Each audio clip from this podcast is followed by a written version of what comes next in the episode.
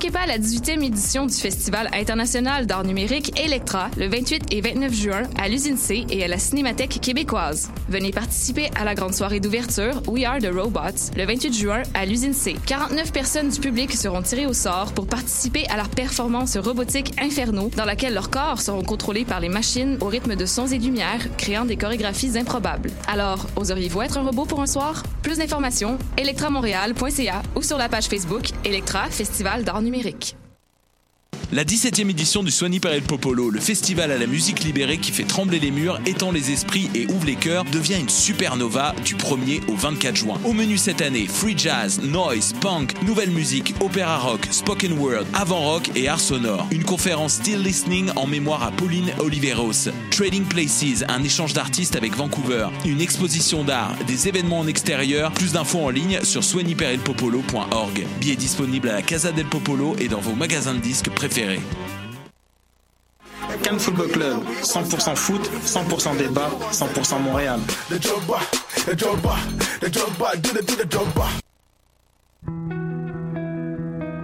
Voyage au bout de la nuit, c'est ton émission d'ambiance nocturne sur le Nightlife Underground montréalais.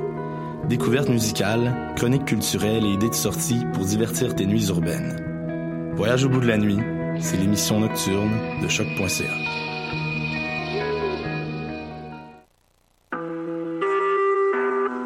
Vous écoutez Choc pour sortir des ondes.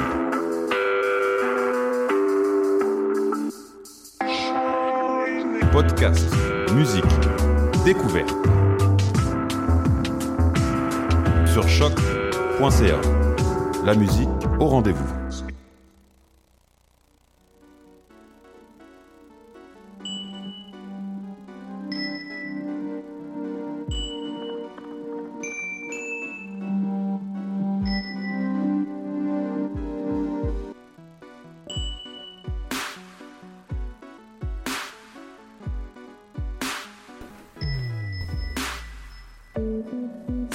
Émission du 22 juin 2017.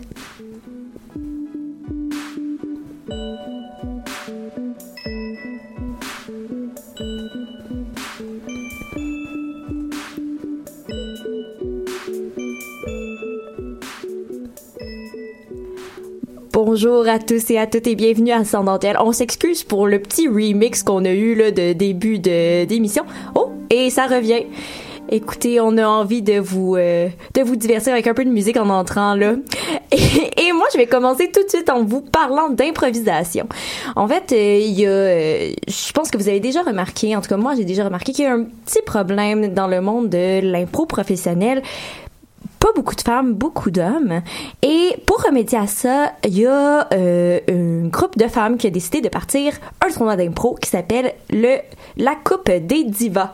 Et ils sont à leur quatrième cette année et c'est un tournoi d'impro qui est uniquement féminin et qui réunit huit équipes. Donc c'est quand même un, un tournoi d'une assez grande envergure et euh, les équipes sont entre autres formées d'improvisatrices provenant de diverses ligues d'impro comme euh, la Lassie, la Lime, la Lick, la Limonade.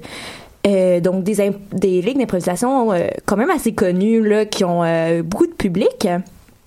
Et euh, vous euh, pouvez trouver les détails de toutes les équipes sur la page Facebook de l'événement La Diva Cup.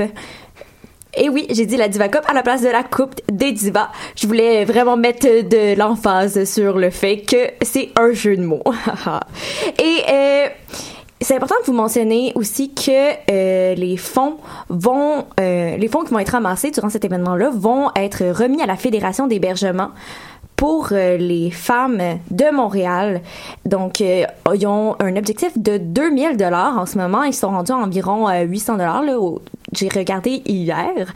Donc, peut-être qu'ils ont accumulé quelques nouveaux euh, nouveaux dollars euh, depuis ce temps-là.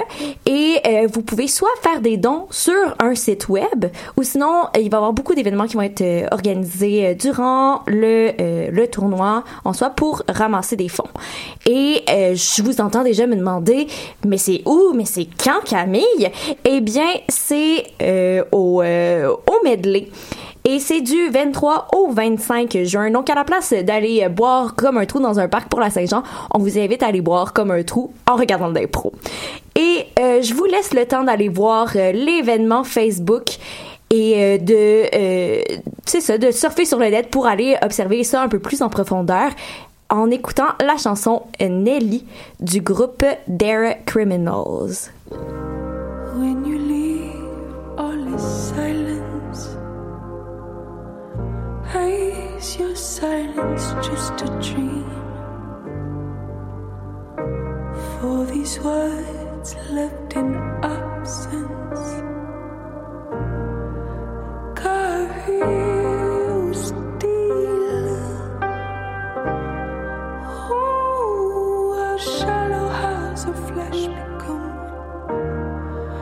As a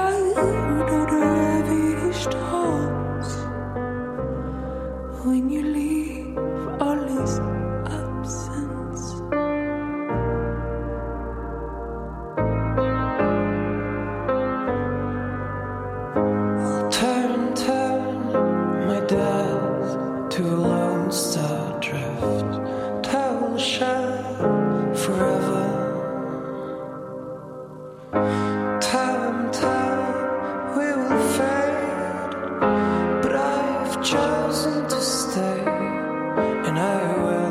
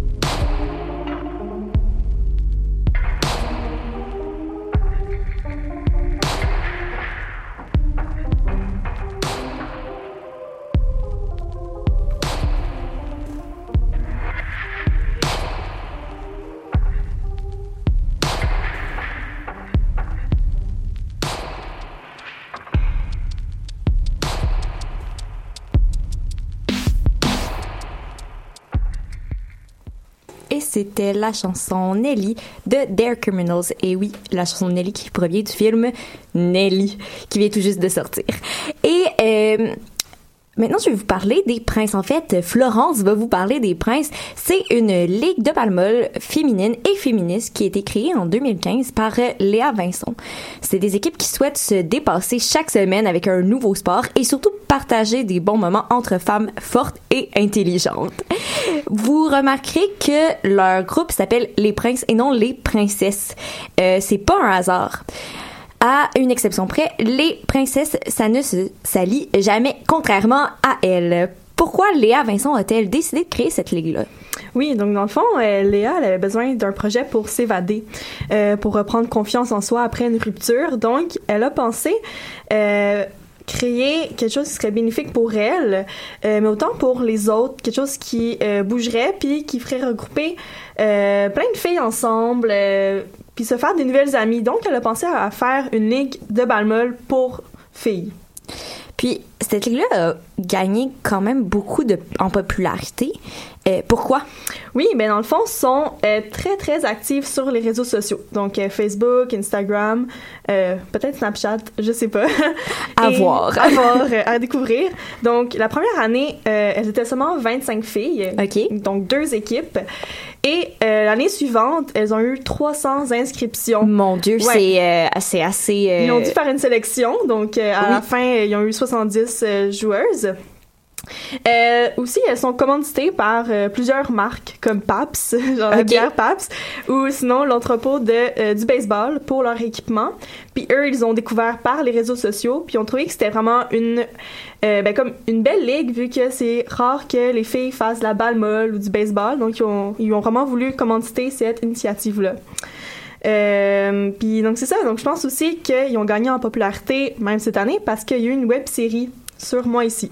OK. Ouais. Euh, donc ça s'appelle Les Princes. C'est huit euh, épisodes de quelques minutes. Mhm. Euh, puis c'est moi c'est comme ça que je les ai découverts. C'est à, à travers euh, cette web série là. Puis euh, ça consiste la web série en euh, ben il dit c'est quoi les princes. Ça me donne vraiment un bon aperçu de euh, c'est quoi faire partie de cette gang là. Puis ça ressemble à quoi un été en jouant à la balle molle avec elle. Donc moi ça m'a tellement donné le goût Ah ouais. euh, ouais de faire partie des princes là. Je pense l'année prochaine je vais m'inscrire. Tu vas te pratiquer. Faut euh, que je me pratique. Mais c'est ça, ils acceptent les débutants. Donc, OK. Et puis il y a un camp d'entraînement au début, donc c'est vraiment le fun. Donc tu peux savoir, tu savoir rien sur un bal molle, arriver là, ils vont tout t'enseigner, puis euh, tu sais, tu y vas. Mais là, peut-être que je m'aventure dans un, sujet, euh, un terrain que tu connais un peu moins, mais est-ce que tu sais de quelle façon sont sélectionnées ces femmes-là? Tu sais, je veux dire, si on peut ne pas avoir d'expérience, comment la sélection se fait de 300 à 70 personnes? Euh, oui, mais il semble que j'ai vu, ben là, faudrait que je revoie, mais j'avais vu la publication, puis ça disait qu'il fallait envoyer comme une lettre de motivation, tu sais, comme pourquoi tu veux faire partie des princes, puis un vidéo de toi, puis qui dit, euh, pourquoi, là, tu veux faire ça. fait que c'est vraiment basé plus sur la personnalité. Oui, je pense que c'est ça. C'est plus sur la personnalité, puis sur, euh, tu sais, est-ce que tu as le goût de triper avec elle, de passer un bel été? Donc, c'est vraiment comme pour les bonnes raisons. Mais c'est vraiment une, une belle initiative. Puis, mais là, on en a parlé un petit peu, mais pourquoi on devrait s'inscrire? Ouais, ben parce que je pense que les princes, c'est tu te fais des amis, euh, t'apprends un nouveau sport, euh, puis il y a aucun jugement. Donc ça, tu peux être vraiment débutante, euh, puis tu vas avoir du fun. Donc t'es entouré vraiment d'une super belle gang de filles. Euh, tu fais du sport, tu bouges. Surtout l'été, tu veux souvent t'inciter, faire être plus active, faire un Mhm. sport d'équipe. Euh, tu sors de ta zone de confort, tu t'engages pour des causes. Ça aussi, je vais en revenir. Euh, tu te bâtis un réseau. Puis dans la web série, il disait vraiment que faire partie des princes, c'était une identité, une fierté. Puis c'était vraiment Sempower. Euh, Sempower, oui. Oui. C'est vraiment un sisterhood, genre. Ok. Ouais. Donc, tu sais, c'est comme une grosse gang de filles qui ont du fun ensemble, qui se saluent. Tu sais, c'est vraiment euh, le fun. Puis euh, sinon aussi, euh, ça donne euh, souvent aux filles, des fois, qu'est-ce qu'on qu'est-ce qu'ils n'ont pas eu au secondaire, comme tu sais, une équipe sportive. Des fois, au secondaire, les filles, je sais pas c'est quoi les statistiques, mais ils lâchent le sport. Mhm. Donc, ça donne une occasion de faire du sport. Donc, euh, c'est ça. Donc, euh, pour euh, l'engagement, ils font so- aussi des tournois caritatifs euh, qui viennent en aide à différents organismes. Donc, mercredi dernier, c'était, ben, hier, dans le fond, c'était pour les Petites Mains. C'est un organisme qui vise à aider des gens en difficulté, surtout des femmes monoparentales, immigrantes et sans emploi. Donc, aussi, c'est pour des bonnes causes. Ah ben c'est super intéressant. Ouais. En tout cas, j'imagine qu'on peut aller voir euh, les, les filles jouer aussi Oui, pendant l'été. Oui, oui, sur les réseaux sociaux, ils disent où sont les matchs, à quelle heure, puis tu peux aller les voir. euh, Ouais. Bon ben on vous invite à aller voir euh, la page Facebook euh, des Princes et euh, vous informer un peu là-dessus euh, sur les prochains événements à venir. Et euh, on vous on vous on vous laisse pas, c'est c'est pas terminé encore. Mon dieu, on est juste à la moitié de l'émission. On s'en va en musique avec euh, la chanson Le Lest. Voilà, il est il était là mon mon erreur de euh, Samuel. Je laisse ce qui pèse et je prends tout le reste. Je voyagerai sans bagage.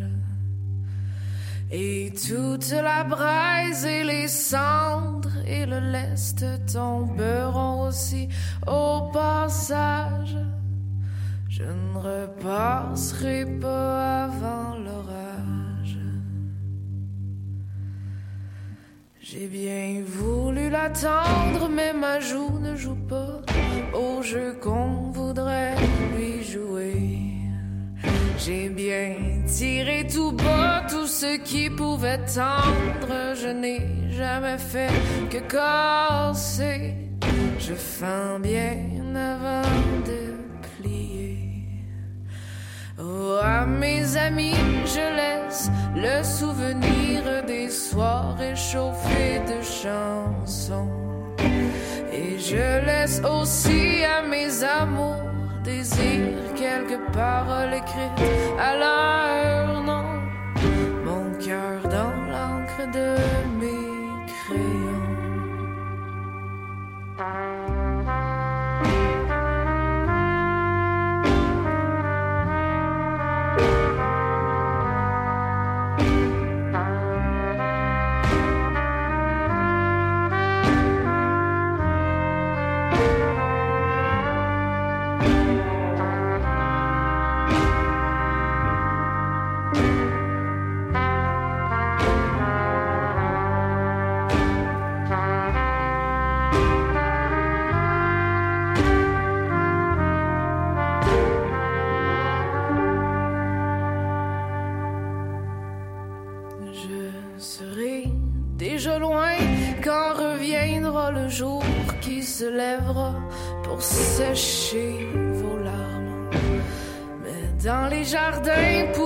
les fleurs toujours jusqu'à ce qu'elles aussi elles se fanent jusqu'à ce qu'elles tombent sous les larmes.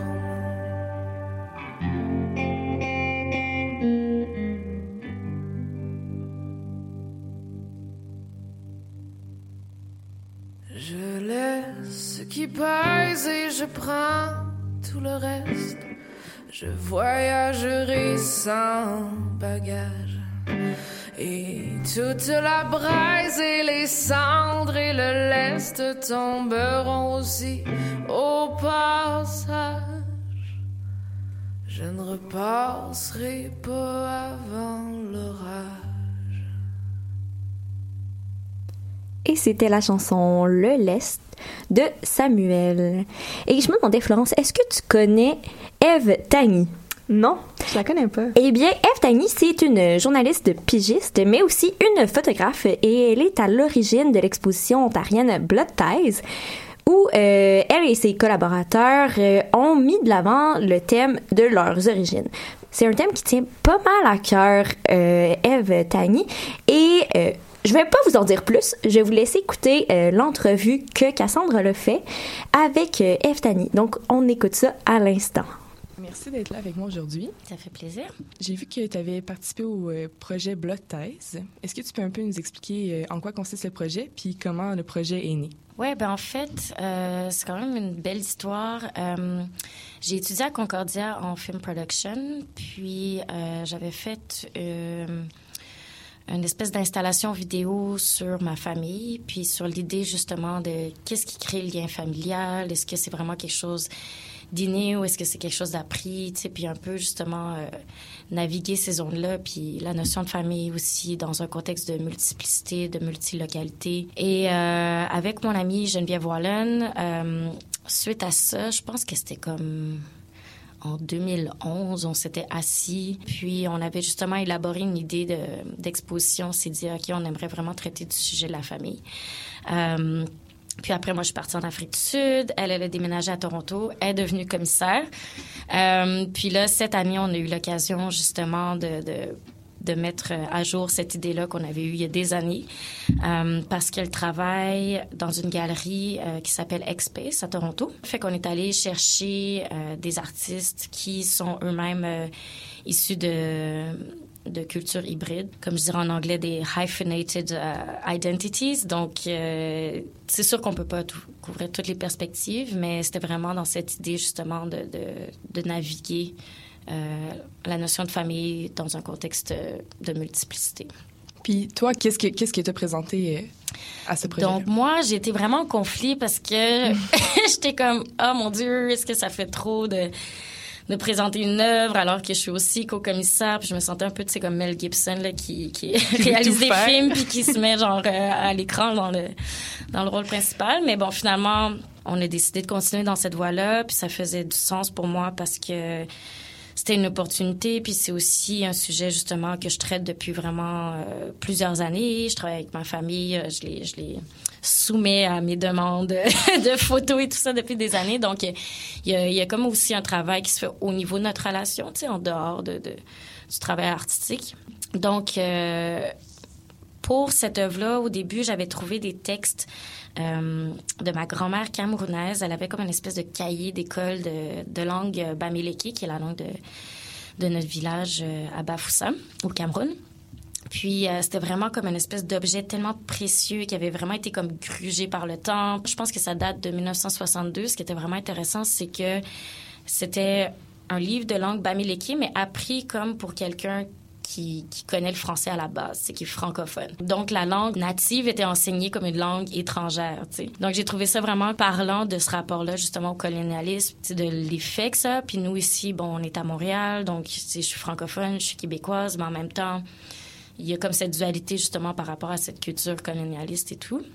Donc euh, je trouvais ça intéressant, puis je voulais faire quelque chose vraiment euh, plus basé sur euh, les grands-mères, sur comme l'origine, sur, vraiment comme une force féminine. Puis finalement, j'ai essayé de trouver le pendant du côté québécois, puis j'ai jamais rien trouvé parce que ma grand-mère québécoise achetait tout. Ah. Donc, il y avait plus ce genre de documents. Mais j'ai, j'ai creusé, puis j'ai trouvé plein de lettres parce que ma mère, elle garde tout.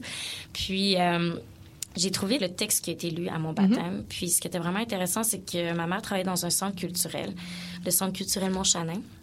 Euh, dans les années 80. Puis c'était vraiment avant qu'on parle de, de multiculturalisme ou euh, de, de, il y avait rien vraiment qui se faisait à ce niveau-là, je pense, au Québec. Et donc, j'ai été baptisée par euh, un des cofondateurs de ce centre culturel, qui était aussi un prêtre, qui avait une espèce de vision, donc, assez intéressante.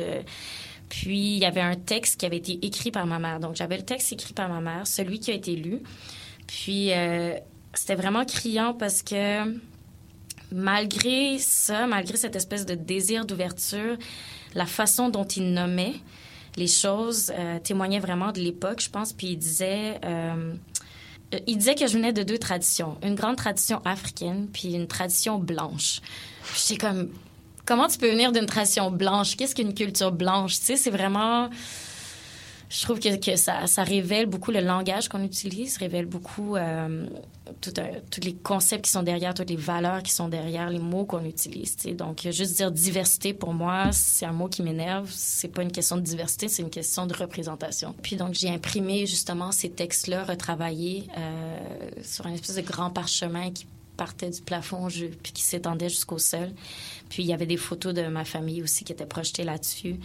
Puis donc, les deux côtés de ma famille, j'ai pris beaucoup euh, des photos de mes cousins euh, du côté québécois, puis de mes frères et de mes sœurs, euh, de ma sœur du côté camerounais canadien. Mm-hmm. Donc, j'ai un peu fait comme cette espèce d'hybride, puis justement de parler un peu de, de, naviguer ces ponts-là, justement, dans, dans cette dualité-là. On va continuer sur le thème de la dualité que tu ressens un peu. Mm-hmm. En lisant ce que tu fais, en voyant un peu tes posts Tumblr et tout, j'ai remarqué que c'est justement le, mélange de cultures, comme, comme tu parles depuis tout à l'heure, est vraiment présent dans ton univers. Est-ce que c'est quelque chose qui t'inspire artistiquement? visiblement, oui, mais est-ce que ça t'inspire sur d'autres sphères? Oui, forcément, parce que c'est ce que je suis, tu sais. Euh, je dirais que ici, tu sais, je suis une personne... Euh, bon, je suis une femme racisée dans... Quand je suis à Montréal, c'est c'est le statut que j'ai. Euh, je dirais que ce qui me définit le plus en tant que personne, avant même d'être une femme, c'est vraiment d'être une personne racisée, donc une personne mixte. Euh, je pense que c'est le plus grand déterminant de, Donc, c'est le plus grand déterminant dans la façon dont je navigue euh, l'espace public. Et euh, je crois que de façon générale, lorsqu'on parle de culture, la culture blanche occidentale est considérée comme la norme. Et donc, les mm-hmm. gens oublient qu'on regarde tout à travers un prisme euh, d'analyse, puis justement cette espèce de culture qu'on a, qu'on a, dont on a hérité en fait et, et pas est jamais neutre. sais. Donc de par de par mon statut, de par la personne que je suis dans le contexte, je vais juste parler du contexte montréalais parce que quand je suis dans mm-hmm. d'autres villes, ça change toujours. Mais c'est sûr qu'après, ça fait que peut-être que je m'intéresse à des trucs qui sont peut-être plus perçus comme étant en marge ou qui sont un petit peu... Euh, en même temps, pour moi, c'est absolument naturel. C'est juste les choses qui m'intéressent, puis c'est les choses euh, qui me passionnent. Et donc, euh, c'est sûr que cette espèce de... Je dirais même pas binarité, parce que c'est pas... Ah, je suis moitié camerounaise, moitié québécoise, je veux dire... j'ai vécu aussi dans plein de villes, puis je pense qu'on est vraiment un amalgame, là, plus qu'une binarité simple. On est des êtres complexes.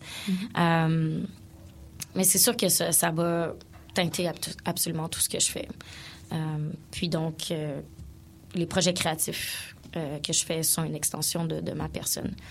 Tu me disais au téléphone que tu étais à la pige pour, pour tes articles. Est-ce que c'est toi qui proposes tes sujets de chronique ou c'est l'inverse?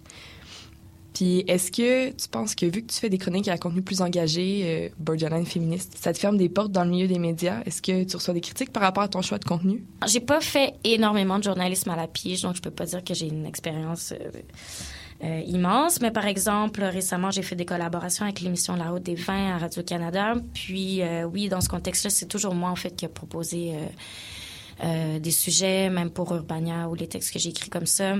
Puis c'est cool parce qu'ils ont été intéressés justement à des choses qui sont un petit peu plus... euh, peut-être en marge, là, comme euh, j'ai parlé de pornographie féministe, justement, ou euh, euh, notion justement de safe space dans le milieu de la scène musicale.